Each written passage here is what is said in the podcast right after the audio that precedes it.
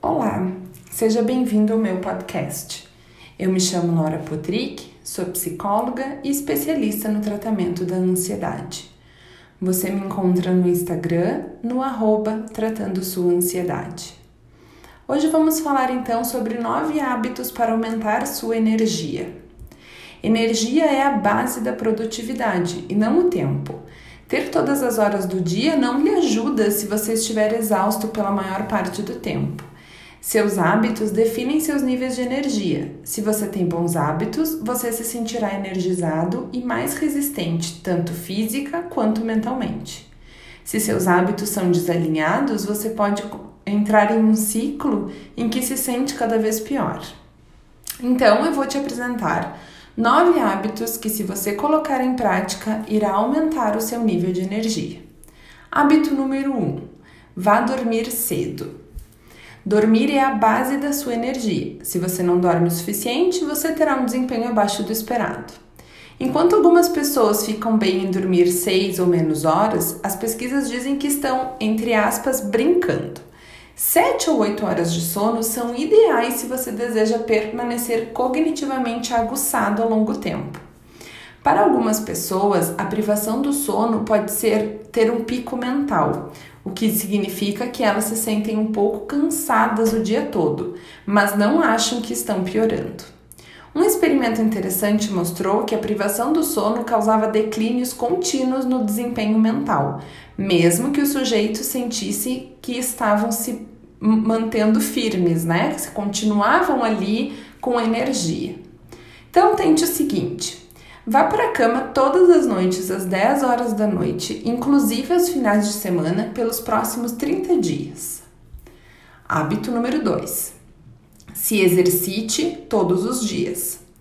Exercícios são um investimento de longo prazo nos seus níveis de energia. Se você luta para encontrar tempo para se exercitar, não faça da academia um pré-requisito. Crie o hábito de fazer alguns exercícios todos os dias, como abdominais ou burpees ou alongamento. Isso fará com que o seu coração bombeie e o sangue se mova. E eles não precisam reservar duas horas da tua agenda já ocupada para fazer mais esse exercício. Você pode adicionar aulas de ginástica neste seu hábito, mas esse investimento básico em exercícios é, poucos por dia já vai te manter num nível afiado que você, é, caso você não precise ir para academia. Então tente o seguinte: faça pelo menos 30 abdominais todos os dias na sua casa, ou 30 minutos de algum exercício, ou 10, 15, 20 burpees, algo pouco, mas contínuo. Hábito número 3: 20 minutos de soneca. Dormir pode, pode parecer preguiçoso, não é mesmo? Mas há pesquisas mostrando que é, tirar o cochilo traz vários benefícios cognitivos. Isso é particularmente verdadeiro se você está aprendendo muito, se você está num momento de aprendizado, de aprendizagem, pois o curto período de sono pode ajudar na sua memória. Um cochilo curto pode te levar a trabalhar novamente à tarde, quando normalmente a gente já está mais exausto. Mesmo que você trabalhe em um escritório que não te incentive a soneca, pode usar uma parte do seu horário de almoço para descansar rapidamente. A chave é aprender a tirar um cochilo curto. Muitas pessoas tiram cochilos por muito tempo e vão é, empurrando para as fases de sono mais profundo, o que faz com que a gente se sinta ainda mais cansado quando acorda. Embora os benefícios para esses cochilos geralmente ocorrem após o desaparecimento dessa sonolência inicial. Então, a chave é acordar imediatamente com seu alarme. Se você começar a adicionar mais tempo, colocar no modo soneca, a soneca rápida vai se tornar um sono longo. Então tente o seguinte: insira 20 minutos de cochilo depois do seu almoço para recuperar a sua energia. Hábito número 4. Faça o trabalho pesado pela manhã. Procure focar em fazer o trabalho mais importante nas primeiras 4 horas da sua jornada de trabalho diária, começando o mais rápido possível. Os níveis de energia podem estar relacionados ao humor. Quando completamos algum trabalho importante, o humor fica normalmente bom e nos sentimos mais produtivos. Se nos perdemos, se perdemos tempos em e-mail, reunião, telefonemas ou não conseguimos produzir algo importante, geralmente ficamos frustrados e exaustos ao entrar na segunda metade do dia. A outra razão para essa abordagem é que o trabalho profundo nem sempre é sustentável durante toda a jornada de trabalho. É melhor concentrá-lo em um período específico de tempo do que inseri-lo aleatoriamente em pedaços de tempo. Então, tente o seguinte: faça das quatro primeiras horas da sua manhã um momento de trabalho árduo, de trabalho duro. Hábito número 5. Defina sua intenção no dia anterior. Comece a trabalhar pesado e você superará a procrastinação e continuará o dia todo. Comece devagar e você pode acabar lutando contra seus próprios impulsos, desperdiçando energia em coisas que não são produtivas. Uma maneira de evitar isso é estabelecer uma intenção muito clara de como será o seu dia, principalmente no início, na noite anterior. Visualizar sua intenção e anotá-la em sua agenda pode fazer com que ela aconteça mais automaticamente quando você acorda. Tente o seguinte: antes de ir para a cama, escreva seu plano para o próximo dia. Hábito número 6. Venda a você mesmo seus objetivos. Como assim, Laura? Pois é, Muitas pessoas mantêm a crença de que outras pessoas são realmente boas em fazer todo tipo de coisa e que elas mesmas não têm capacidade de, de mudar sua própria motivação para fazer as coisas que têm ou desejam fazer. A verdade é que você precisa se tornar vendedor de seus próprios objetivos, não para outras pessoas, mas para você. Parte disso começa com a maneira como você define seus objetivos e projetos. Isso pode ter um efeito enorme em sua motivação. Isso é algo que você precisa fazer? Ou um desafio emocionante? Em seguida, lembre-se de suas inspirações.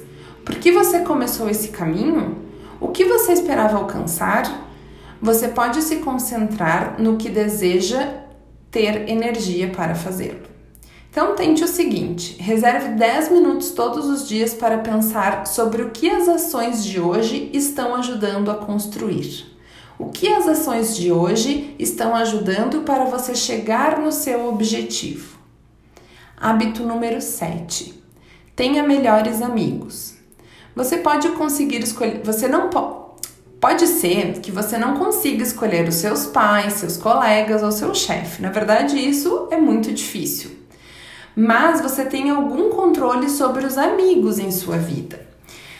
Você sabe que conversar com alguns amigos te deixa mais animado, mais energizado, e com outros você se sente um pouco pior do que estava antes. Você não precisa excluir os amigos que lhe deixam desmotivado, mas considere com quem você gasta mais tempo. É uma troca unilateral ou não? Às vezes, todo mundo precisa de um ombro para chorar, mas algumas pessoas esperam que você seja o ombro permanente deles. São as amizades vampiro.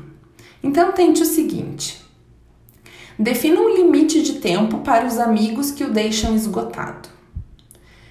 Hábito número 8: leia livros melhores. Um dos grandes benefícios da leitura de livros não é simplesmente fornecer ideias e informações é para reforçar uma mentalidade que geralmente ocorre em um nível subconsciente.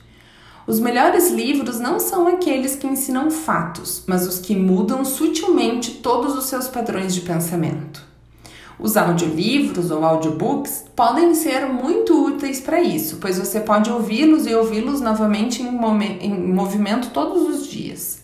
Um bom livro para isso é aquele que, quando você ouve, ajusta automaticamente seu pensamento às coisas em que você precisa trabalhar duro. Assim como uma boa música pode ser pano de fundo de uma emoção específica, um bom livro pode ser o pano de fundo de uma energia específica do pensamento. Então, tente o seguinte: sempre tenha um audiolivro que o motive a trabalhar em seus objetivos. Hábito número 9: alinhe sua vida. O último hábito não é um processo único, mas um esforço contínuo para trazer os diferentes elementos de sua vida para fora do conflito e alinhar-se um ao outro. Muita energia desperdiçada porque as diferentes partes das, de nossas vidas internas e externas estão em conflito umas com as outras. Pode ser o colega de trabalho que não quer uh, que você seja promovido, os amigos que zombam de seus objetivos ou até os medos e suposições internos que te deixam hesitar. Passe algum tempo resolvendo os diferentes conflitos em sua vida para ver como você poderia resolvê-los. Às vezes, isso pode ter, feito, ter um efeito a curto prazo fazendo uma alteração às vezes é necessário um plano de longo prazo para escapar do ambiente tóxico, do círculo social ou dos sistemas de, de crenças que te impedem. Então, tanto o seguinte: sente-se por uma hora e faça um brainstorming, né? uma chuva de ideias de todas as coisas que te auxiliam nos seus objetivos e de todas as coisas que te impedem.